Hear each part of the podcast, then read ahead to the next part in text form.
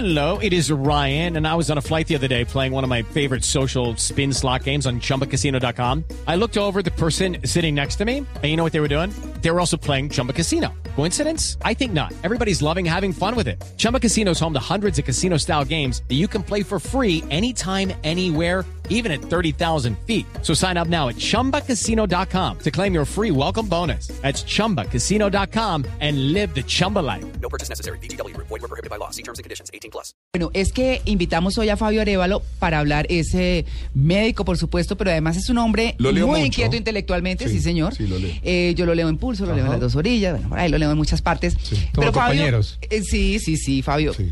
Eh, líder en el Valle, en el Cauca, eh, pastuso, Nariñense, sí, Nariñense. orgullosamente. sí, tiene el, tiene el tumbadito ahí en el, en el Cuando acento. hace la aclaración quiere decir que no es de pasto. ¿No?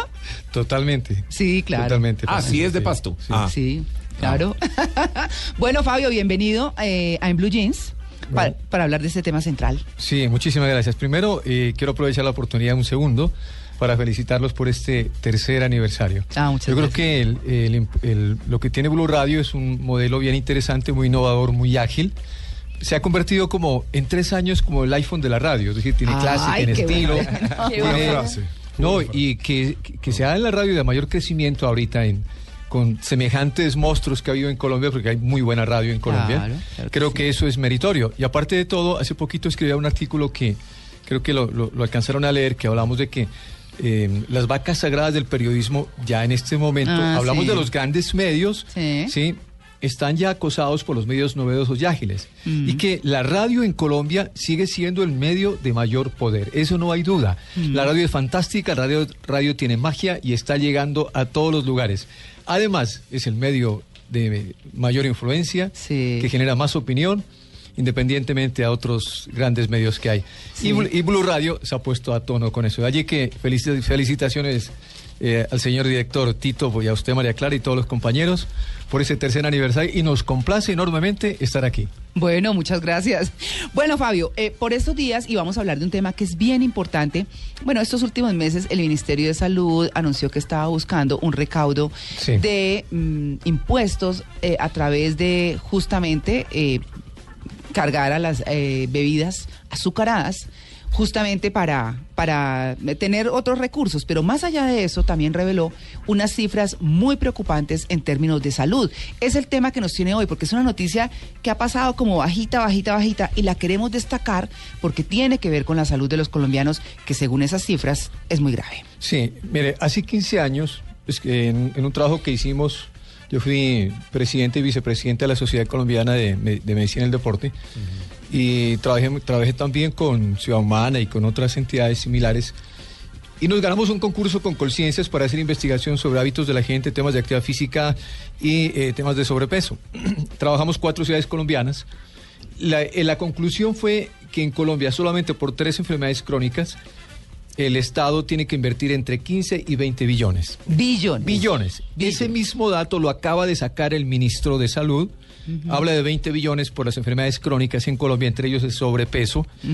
Y lo que proponíamos era que si se invertía si entre el 10 y el 20% en promoción de la salud, Sí. en for- fortalecimiento del comportamiento humano, nos íbamos a ahorrar muchísimo más dinero que, el que se está invirtiendo, que el que se está perdiendo por la atención de estas enfermedades. Fabio, le quiero preguntar, un- y me da pena porque Fabio es doctor, yo debería decirle doctor. pero No, no, no, no, más cercanos. faltaba. Fabio, Sí. la pregunta es, ¿cuál es la cifra de obesidad en Colombia? Porque es lo que a la gente le pasa desapercibido y es lo que queremos resaltar y Claro. queremos llamar. Eso es lo preocupante. Lo preocupante es que el número de personas con sobrepeso está, se está aumentando, evidentemente. Tenemos más o menos un 52% de 52. sobrepeso y un 34-35% de enfermos, o sea, francamente obesos. ¿Obesidad mórbida? grave, grave, obesidad Sí, mórbida. sí. O sea, ya la tercera parte del país por lo menos tienen obesidad eh, mórbida con enfermedades ya establecidas. Fabio, me parece importante que aclaremos cuál es la de- eh, diferencia entre sobrepeso y obesidad. Bueno, el sobrepeso es cuando, cuando una persona tiene, hablemos de un índice de masa, bueno, aunque el índice de masa corporal hoy está muy controvertido, nosotros para determinar con precisión quién tiene obesidad y quién tiene sobrepeso, hacemos e- evaluación de composición corporal de forma científica, que es unas, tomar unas medidas antropométricas, utilizar al menos dos programas que se han probado en millones de personas en el mundo, y con eso, si alguien tiene ya un 25, más de un 25% de, de porcentaje de grasa, ya lo, ya lo catalogamos como obeso. Ah. Como Sí, obeso, y tiene sí. relación muchas veces con los huesos. Oh, totalmente. Exacto, y, no- y Totalmente. con los músculos, no tanto con la, con Pero ¿Por grasa. porque eso es lo que me pasa a mí. Yo no es que esté gordo, No. mis huesos son gordos. Yo tengo Y huesos me veo y hace que me vea como que. ¿De verdad? Sí, sí, sí. sí, Tito, tiene.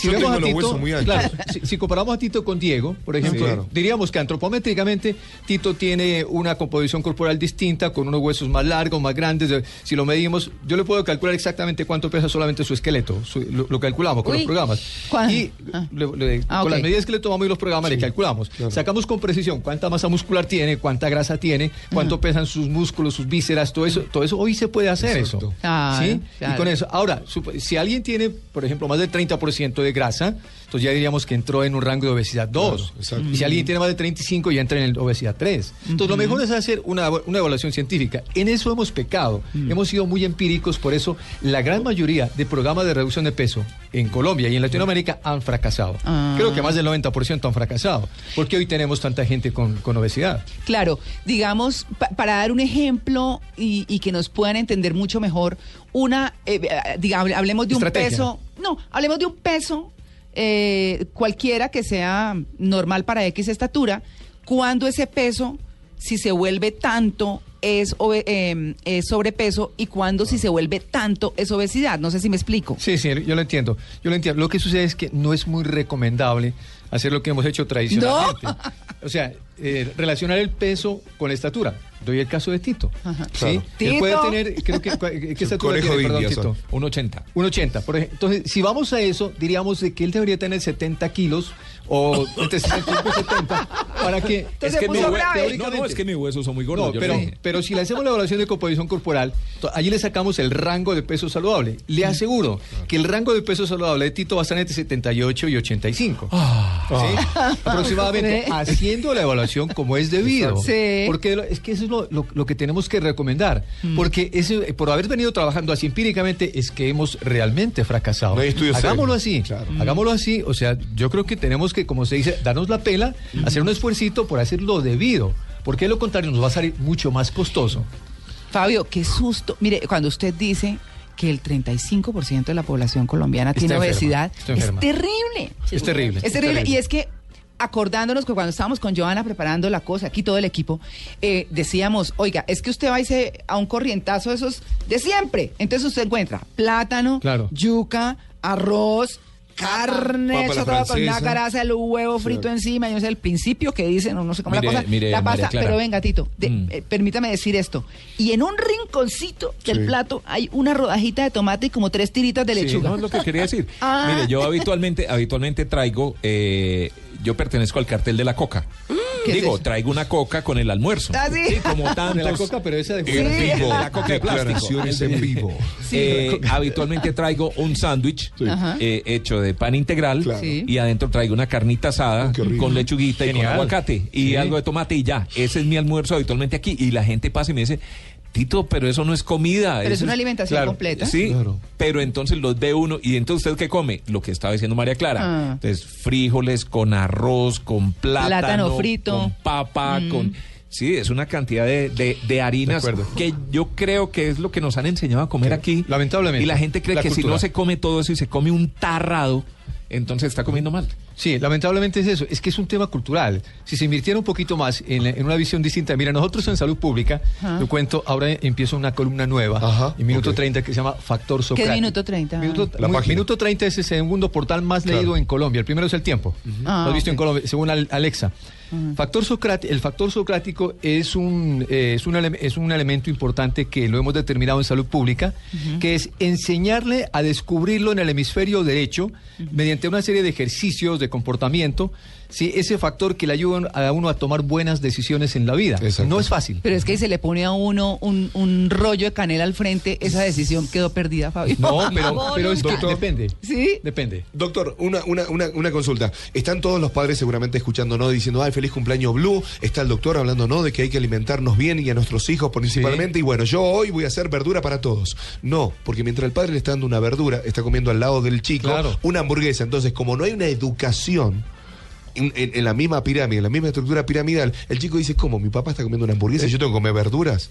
¿En qué momento? Claro. ¿Cómo Mire- se hace con, con- con esa psicología? ¿Cómo se le enseña a una sociedad a comer bien para no tener una sociedad enferma dentro de 30 años? Sí, el- eh, hace, hace poco estaba hablando entre, entre cientos de... Me gusta hablar con estudiantes, con chicos muy jóvenes, y lo hago muy seguido. Hablaba ante cientos de estudiantes, le decía, uno, si ustedes tuvieran, si, si yo hubiera tenido, hubiese tenido la información que ustedes están recibiendo hoy Claro. sobre tema nutricional, me hubiese ahorrado un montón de problemas que hoy los tengo como adulto, como Sí. adulto contemporáneo. Sí. Y, le- y lo otro, el problema es está en los modelos. Exacto. Los niños y los jóvenes aprenden por, más por inspiración que por persuasión. Así es. Es decir, los papás y los profesores debemos constituirnos en verdaderos modelos. Y el grave problema de nuestros estudiantes y nuestros jóvenes es que ellos emulan a sus líderes y, Y- por lo tanto imitan. Y, y que muchos padres también le, le dan esa carga social Terrible. a los colegios diciendo, no, que coma bien el colegio, total, acá en casa come cualquier cosa. Claro, y hay que hacer cambios, cambios sustanciales en las tiendas escolares. Hay que hacer, hay que educar a los maestros. Sí. Tenemos que educar a los maestros, tenemos que hacer trabajo con los papás, porque ellos son los primeros inspiradores, los líderes que ven sus hijos, sus jóvenes. Allí está el problema. Nosotros tenemos que educar a esos jóvenes, esos chicos, pero con las medidas adecuadas, que por eso lo hemos llamado factor socrático para enseñar a descubrir ese factor que le ayuda a tomar a uno buenas decisiones en la vida. Fabio, pues vamos a hablar eh, durante el programa por pedacitos De del acuerdo. tema. Entonces, lo que usted acaba de decir me recuerda algo antes de ir con la el tocadiscos de Tito, que nos trae la musiquita nuestra de vitrola, rola. Qué bueno. La que nos ayuda a quemar. Entonces, no, quería decirle que el otro día en algún colegio había una discusión de, señores, ustedes en las loncheras están mandando esto, lo otro, no equilibran la proteína, la no sé qué, las dice más. Dice, sí, nosotros mandamos cosas, pero es que ustedes en la tienda tienen Claro, paquetes, claro. jugos, no sé, eh, todo eso endulzado y grasoso. Claro, eso es lo, eso es lo complicado. Entonces, los colegios les exigen a los papás, pero al mismo tiempo venden lo que no se puede. Entonces, vámonos con musiquita y más adelante volvemos con el tema. Musiquita no, musicota. Esta es Blue Radio, la nueva alternativa.